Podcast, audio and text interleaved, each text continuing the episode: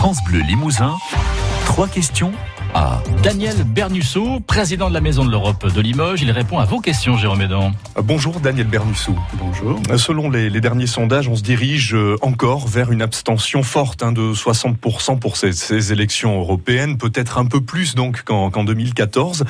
Qu'est-ce qui bloque entre les citoyens et l'Union européenne? Alors là, vous parlez de l'abstention en France. En France, tout à fait, mais qui est à peu près la moyenne en, Europe hein, sur les, dernières élections. Oui, mais sans entrer dans le détail, c'est une moyenne qui est construite quand même sur des différences énormes hein, entre les pays. Bon, mais enfin, laissons faire. Euh, ce qui bloque, c'est complexe. Hein, c'est certainement le fait que hum, l'Europe est lointaine, et qu'elle est difficile à lire, qu'elle est difficile à, appréhender et que, bon, faut pas se cacher, euh, il y a un certain nombre de déceptions qui ont été, euh, qui ont été mm, attribuées à des politiques européennes. C'est-à-dire, en gros, que la crise est passée par là et qu'elle a eu a eu des traductions dans le domaine social qui, qui d'une certaine façon, euh, sont à, on va dire, au passif de l'Europe. Alors, vous parlez d'une Europe lointaine, c'est en effet l'image euh, qu'on entend souvent euh, revenir, éloignée du, du quotidien. C'est pas tout à fait vrai. Vous, c'est le message au, quotidien, précisément, que, que vous tentez de, de, faire passer. Vous êtes, par exemple, hein, la Maison de l'Europe sur, sur les principaux marchés, sur ces 15 derniers jours de, de campagne. Pourquoi et comment? Alors, d'abord, pour rappeler qu'il y a un vote, que l'Europe, quoi qu'en disent certains, a des procédures démocratiques et qu'il y a quand même une institution en Europe qui effectivement sort de la démocratie donc euh, directe, à savoir euh, euh, le Parlement européen.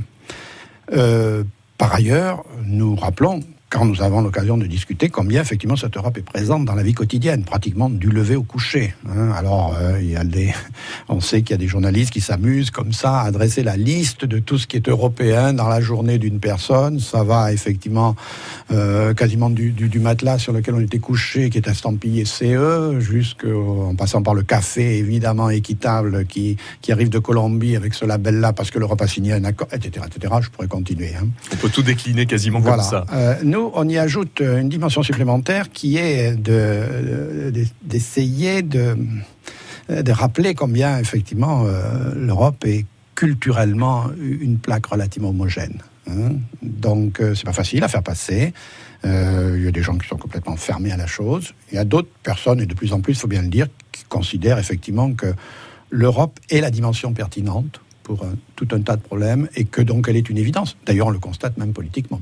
Euh, quand on parle justement de, toutes ces normes hein, qui, euh, qui, sont finalement régies par euh, l'Europe, même si ça concerne le, quotidien des gens, il n'y a pas d'enjeu finalement. Il n'y a pas d'enjeu pour le quotidien des, des gens. Est-ce que ça ne participe pas au désintérêt?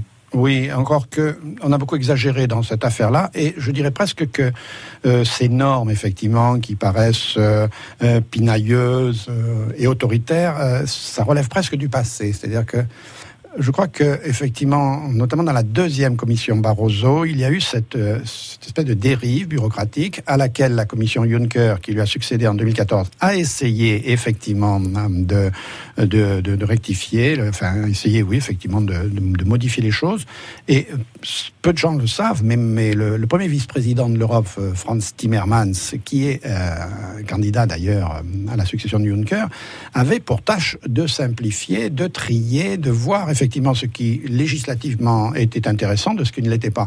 Donc la courbure des bananes, euh, etc., hmm, la directive escabeau, tout ça, je dirais que c'est du passé.